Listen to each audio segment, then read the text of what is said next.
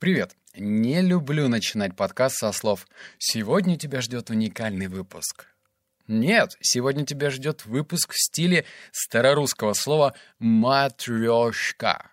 Матрёшка, потому что, помимо разбора книги 71, которая практически вообще супербизнесовая, то есть те выводы, которые я тебе расскажу и надиктую, если ты будешь внедрять в свою жизнь и бизнес, заиграть, нет, нет, нет, они вызовут звук дзинг в твоем кассовом аппарате, а это очень приятный звук. А второй выпуск я расскажу позже. О чем он, где он, где посмотреть, где послушать, где оставить комментарий, все это позже, потому что, come on, хватит уже мотивирующей, вдохновляющей литературы, которая, конечно же, много не бывает, но вот сейчас сделаем лирическое отступление. Я постараюсь сделать книгу, которая на самом деле очень-очень скучная, более-менее понятной, ну, простой в реализации и, ну, хотя бы чуть-чуть интересной. Начнем. Итак, пункт номер один, который я для себя вынес, а их, сейчас скажу, семь, начинается так. То, что мы возлагаем надежды, может быть полным отстоем, и с этим необходимо смириться. Книга про то, что нужно не просто фанатично верить в свою идею, хотя есть такие истории, как Стив Джобс очень сильно хотел и верил, и знал, какая у него компания получится по итогу. Это все супер исключение из правил, чем какая-то панацея, рабочая таблетка. Здесь речь про то, что нужно взять свое эго, закрыть в маленьком чуланчике и понять одну простую истину. Все, что нам кажется идеальным, суперским, прорывным, на самом деле может быть не таким.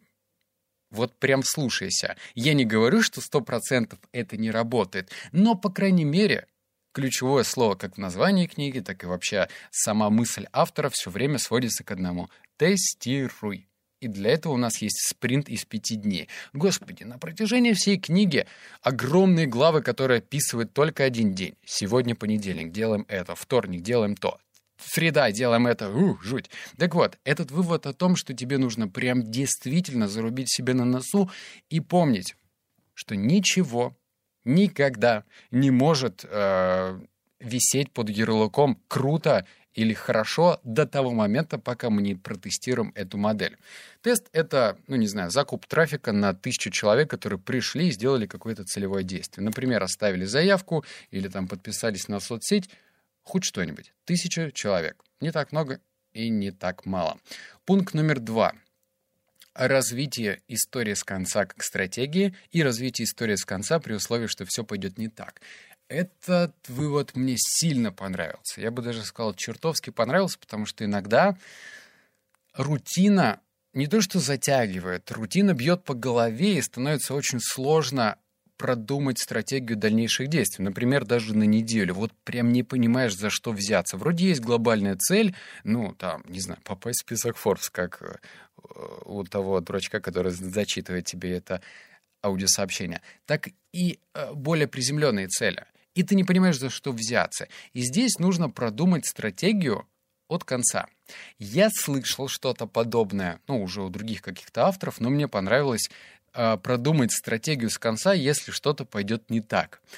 Эта модель интереснее. Интереснее она потому, что ты э, как бы начинаешь немножечко прогнозировать, что же произойдет, если я здесь допущу ошибку. Если ты начнешь прогнозировать, то самое главное не увлекаться, потому что можно прям очень сильно напугаться и подумать, ну уж нахер, оставлю это конкурентам. Поэтому дозированно. Берем конечную цель. Например, у тебя есть конечная цель выйти на оборот в 10 миллионов в месяц. Сейчас у тебя оборот 3 миллиона, и ты начинаешь продумывать с конца. Ага, если мне нужен оборотка 10 миллионов, то мне нужно, например, нанять столько-то продавцов или расширить ассортимент, или поднять конверсию в тех или иных местах. В общем, тебе нужно серьезно помозговать на этот счет. И эта стратегия заключается в том, что мозгуй-ка ты с конца в начало. И не забудь то, что когда ты будешь мозговать, продумай отрицательные события. Такая, знаешь, бизнес-антиутопия. И эта штука отрезляет и помогает смотреть на вещи по другим углом. Запиши это. Пункт номер два. Ой, три. КММ. Или стикер с фразой «Как мы можем?» и твой вопрос. Если ты работаешь с командой, или твоя команда — это два человека, что тоже уже неплохо, было бы здорово, если ты включишь эту стратегию? Как мы можем? Например, Бизнес каждый день сталкивается с такими, с разного рода и уровнем проблем. Бывает прям капец, как сложно что-то решить, а бывает что-то такое пустяковое, но все-таки необходимо в плане решения. И если ты буксуешь и не понимаешь, а что делать дальше, а, постарайся, во-первых, написать за, на доске огромными буквами вопрос. Например, почему конверсия в продажах у нас составляет всего 4%, а хотелось бы 6%. И вопрос, как мы можем под разными соусами, под разными углами позволить тебе найти решение.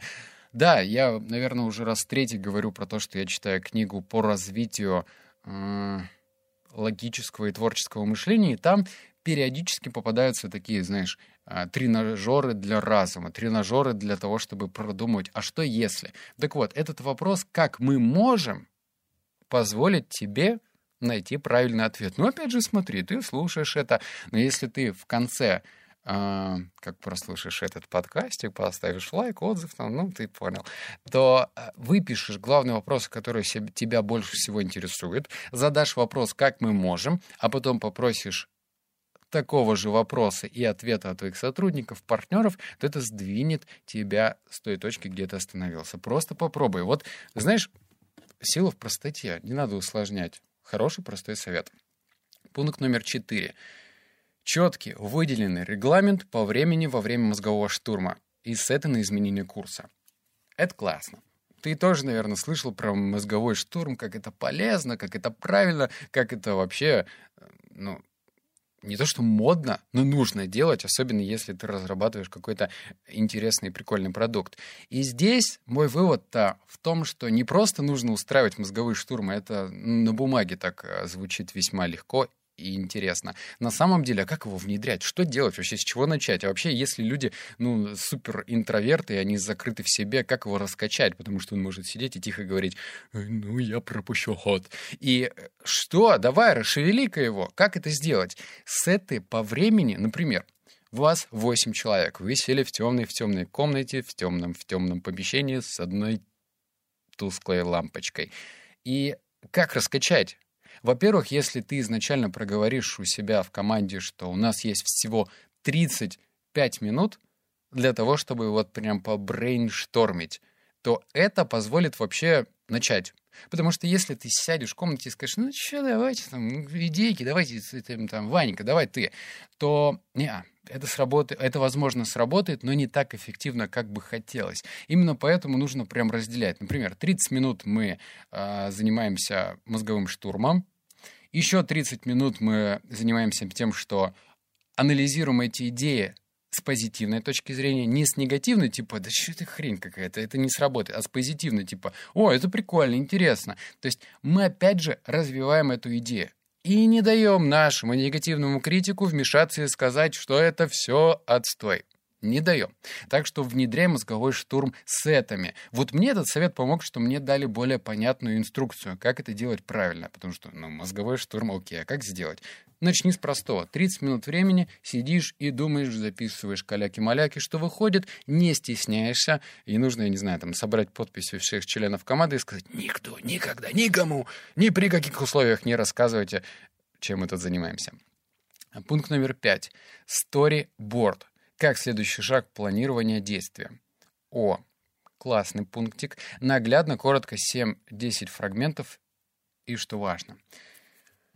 Здесь история про то, что не то, что нужно разбивать там цели на подцели, потом эти цели по цели на микроцели и так далее. Нет, здесь про то, что нужно сделать такую раскадровку на 7-10 шагов. И автор делает акцент, что нужно сделать раскадровочку именно на 7-10 шагов, а не на 30, потому что так можно сильно усложнить, и не на 3, потому что так можно сильно упростить и не начать вообще ничего делать. 7-10 шагов. Если, опять же, у тебя стоит цель а, снизить маркетинговый бюджет и при этом поднять эффективность, то изволька расписать эти 7 пунктов.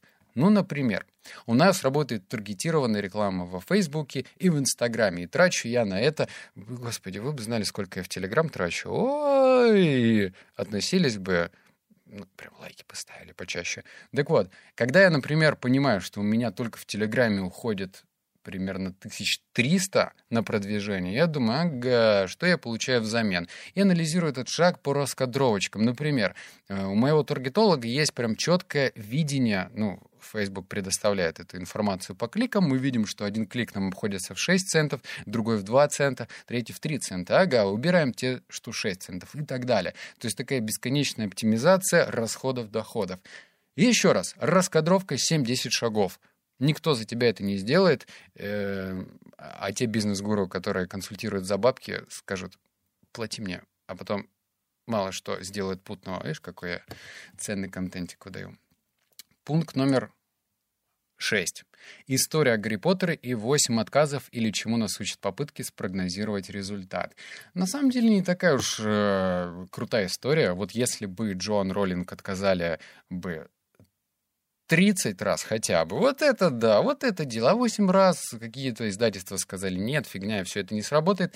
Это не так круто, хотя тоже поучительно. Так вот, вот представь, акулы бизнеса издательского просто знают свою отрасль вдоль и поперек. Они знают все про книгу. Более того, если их разбудить, они досконально расскажут, как пахнет та или иная книга. И вообще, эти люди эксперты. И в то же время эти люди-эксперты посмотрели на Джон Роллинг, прочитали рукописи и сказали на английском «Excuse me, ma'am, your writing it's shit». Ну, или примерно так.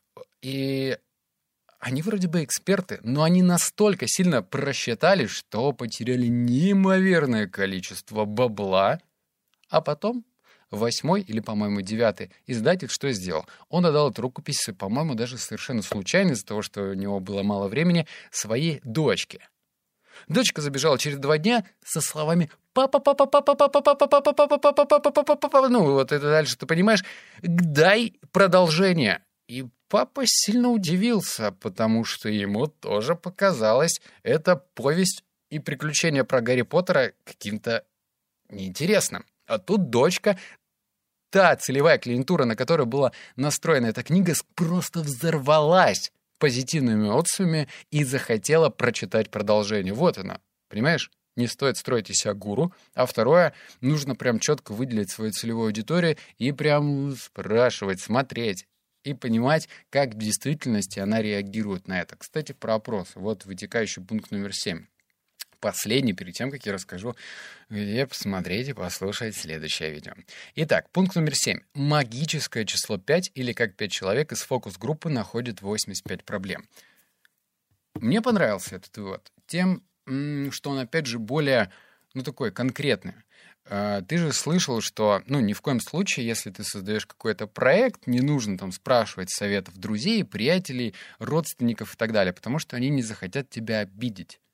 Критика, она же все-таки обижает, поэтому нужно э, собрать фокус-группу и что-то у них спрашивать. Вот мне этот совет совершенно не нравился. Более того, я все-таки понимаю, что люди склонны больше врать, особенно незнакомые. Если, э, по-моему, даже проводили исследования на улице около продуктового э, ловили людей и спрашивали, что вы готовы купить или что вы хотели купить. И они, конечно же, называли больше полезных продуктов. А потом по итогу брали сигаретки, бухлишко, кока-колу, сладости разные и так далее. Не про всех, конечно, но большинство. Это говорит о том, что мы хотим выглядеть в глазах других людей более лучше, чем мы есть на самом деле. Поэтому я очень скептически к этому относился. Но Здесь-то вывод про пять человек. Если ты действительно хочешь найти проблему, то тебе не нужно устраивать фокус-группу на 30 человек. Здесь говорится о том, что 5 человек найдут тебе 85% проблем. 85%. То есть здесь э, ну, можно построить такой своеобразный график, где с одной стороны количество людей, а с другой стороны время — потраченное на взаимодействие с этими людьми. Если 30 человек просить, это прям ну, много-много времени, но не так эффективно, как те же самые 5 человек. Так что опросили 5 незнакомых для нас людей, ну, правильными вопросами, получили ответ, внесли корректировки и сделали тоже то же самое. Господи, как я боюсь, потому что следующие выпуски, ну, наверное, через один я покажу тебе свое приложение, и, о боже, я очень-очень буду плохо относиться к негативным отзывам, но все-таки я переживу.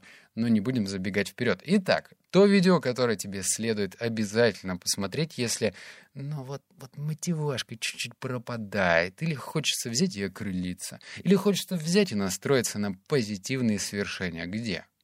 В тексте, в Телеграме. Есть ссылка. И я озвучил видео. И это видео сделает это. Реально сделает. Но я не буду называть тебе ни названия, ни автора, повторюсь. Давай-ка посмотри этот видосик. И более того, напиши комментарий, потому что там я делал озвучку по сценарию. По сценарию, не своими словами, в четком регламенте, лично мне это кажется не так интересно. Но, как мы поняли с выводов этой книги, то, что кажется неинтересным мне, не факт, что будет неинтересным для других. И наоборот. Вот и проверим эту гипотезу в реальном времени. Ссылочка есть. Можешь прям тыкать в YouTube, смотреть. Там обязательно лайк поставить, потому что о, сколько мы этот видосик делали, и написать свой конструктивный отзыв. Ну, типа, где плохо, где хорошо. И вообще это часть контент-маркетинга. Да, вообще, прежде всего, предприниматель, но это нужно делать, потом расскажу для чего. Ладно, обнял, поцеловал, заплакал. Услышимся в следующем обзоре. Пока.